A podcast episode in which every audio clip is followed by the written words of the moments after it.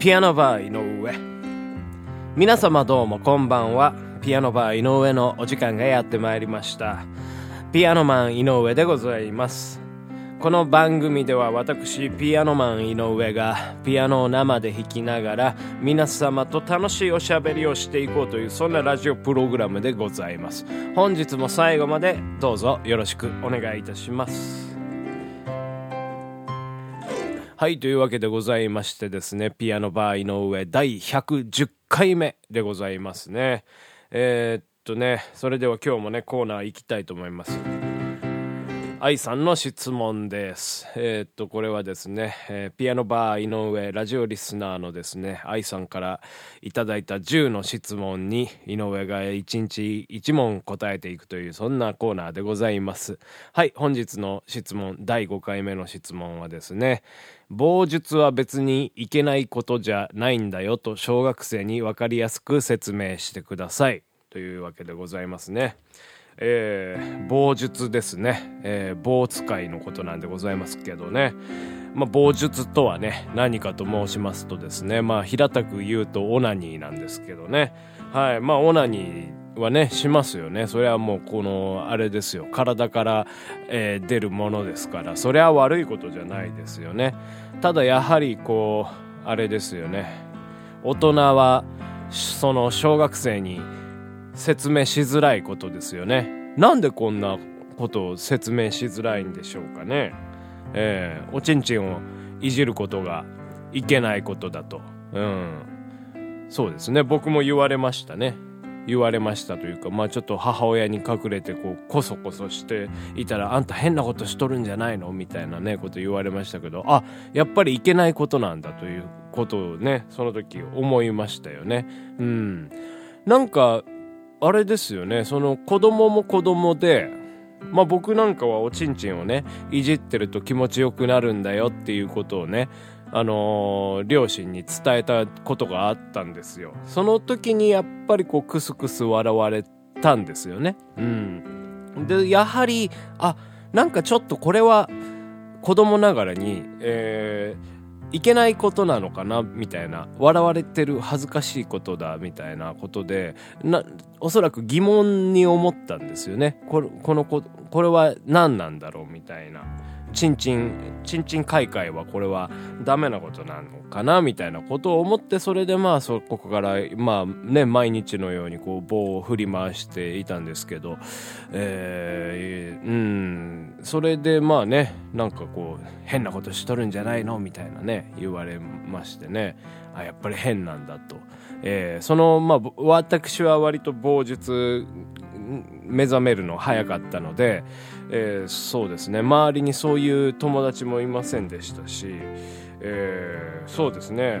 それまあ愛さんのね今日の質問改めて読ませていただきますけど棒術は別にいけないことじゃないんだよと小学生に分かりやすく説明してください。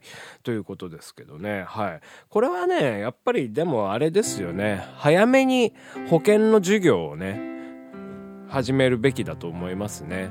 えー、まあなんとなくそういう体の自分の仕組みっていうことが分かっていれば不安感もないですし結構そのね保険の授業でそういう、えー、まあその男性と女性の、まあ、違いみたいなことを教わるのってね遅いと思うんですよね。多分僕が習ったのはですね中学生中学1年生の頃じゃなかったですかね。もうその頃はもうバリバリにね、えー、棒術使いでしたからでまあ周りもやっぱりやってる人いっぱいいましたしでも本当にあの知らないやつもいたりするんですよね。え何って。えお前知らねえのみたいな。でまあその部活で先輩に教えてもらうみたいな、えー、そういうやつもいましたしうわすげえ遅れてんなこいつとかってその時は思いましたけどね。うん、そう。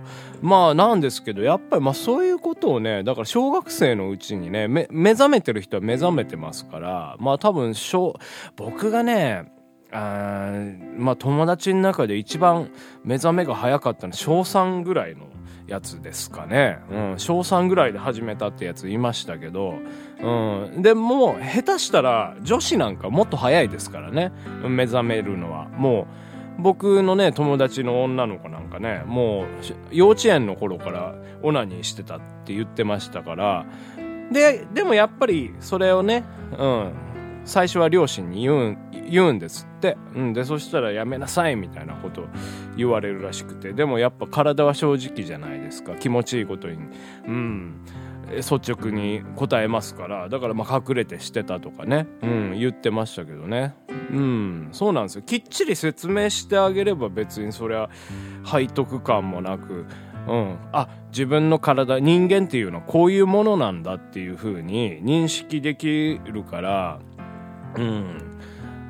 そうですね。僕はやっぱり保険の授業っていうのを、まあ、小学生低学年のうちからえー、まあ、強化していくべきなのかななんていうふうにね思いますけどね。すごいなんかちょっと社会的なことをね、えー、言ってますね今日はね。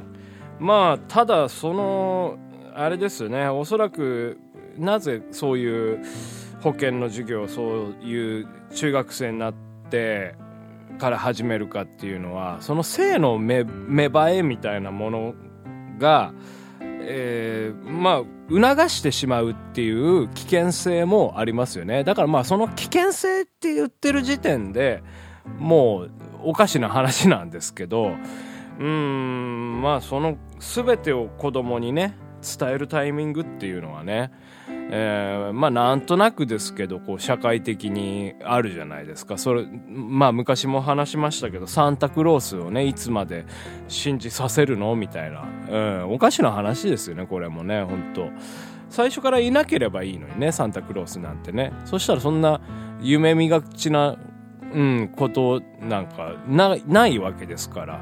嘘ついてるんですよ大人は。ええー。今日たまたまね4月1日じゃないですか、えー、エイプリルフールなんですよね。嘘ついていい日なんですけど。うん。僕ねこの日嫌いなんですよね。エイプリルフールっていうのはね。うん。っていうのはね昔ね僕は二十歳ぐらいでしたかね。の頃にねあのメールが回ってきたんですよ。中学の同級生からね。で、まあ中学の同級生だった人がいて、あのー、まあ、その彼はね、あの、中学卒業したら、なんかその、馬にね、乗りたいと。まあ、競馬の騎手になりたいっていうことで、まあ、高校進学を、まあ、その競馬のね、学校に通うことになったんですよね。うん。で、そんで、まあ、競馬の騎手に晴れてなったんですけど、で、そしたらその彼がね、あのー、落馬して死んじゃったっていうね、メールがね、4月1日に送られてきたんですよ。で、なんかそんで、拡散してくださいみたいな。すごい悪質じゃないですか。そんなこのエイプリルフールに嘘つきやがってこの野郎みたいな。すごい腹立ったんですよね、その時にね。こんなん、なあ、何をもってこんな、そんな恨みがあっていいやつだったのに、そいつは。うん、って思ってたんですよ。そしたらね、それ、本当のメールだったんですよね。本当に彼は落馬して亡くなってしまったんですよ。うん。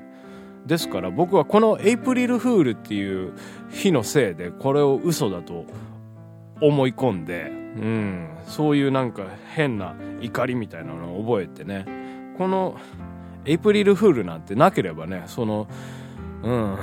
最初からそういう彼の死をね受け入れたんですよね。うん。だからもう素直にね聞かれたらね大人はね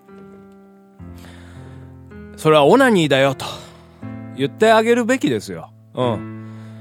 ちょっとでも問題があるんだったらうん。そのことも言わなきゃダメです。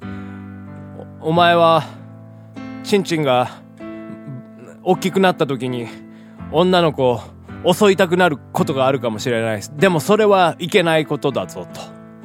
捕まるぞと。少年院に送られるぞと。そういう時はもう、シコシコしなさい。エッチな本を、エッチなビデオをいっぱい借りて、シコシコしなさい。そういうね、教育者になれればいいんじゃないかなというふうに思います。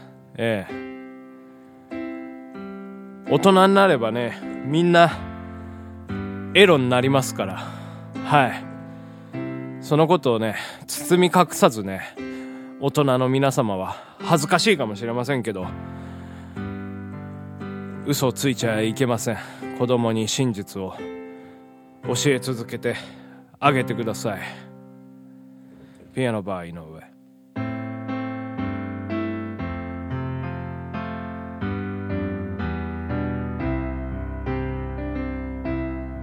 つの間にやり場もなくこんな思いを抱いてたありふれて使い古した言葉を並べて Oh love love love love love love love love love love love love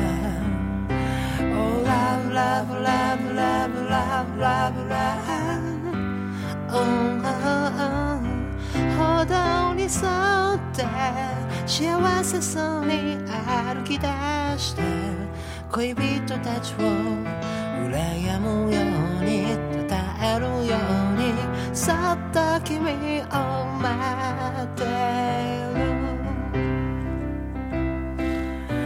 夢にかかる日の端希望の光の矢愛を包むオーロラの肩その全てがそっぱちに見えて自分を見失うような時はあなたが誰で何のために生きてるかその謎が早く解けるように。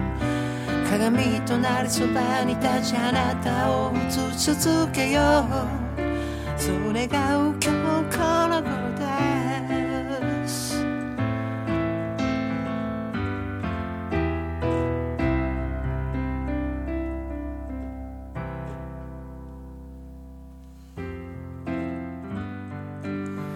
ピアノバー井上そろそろお別れのお時間でございます。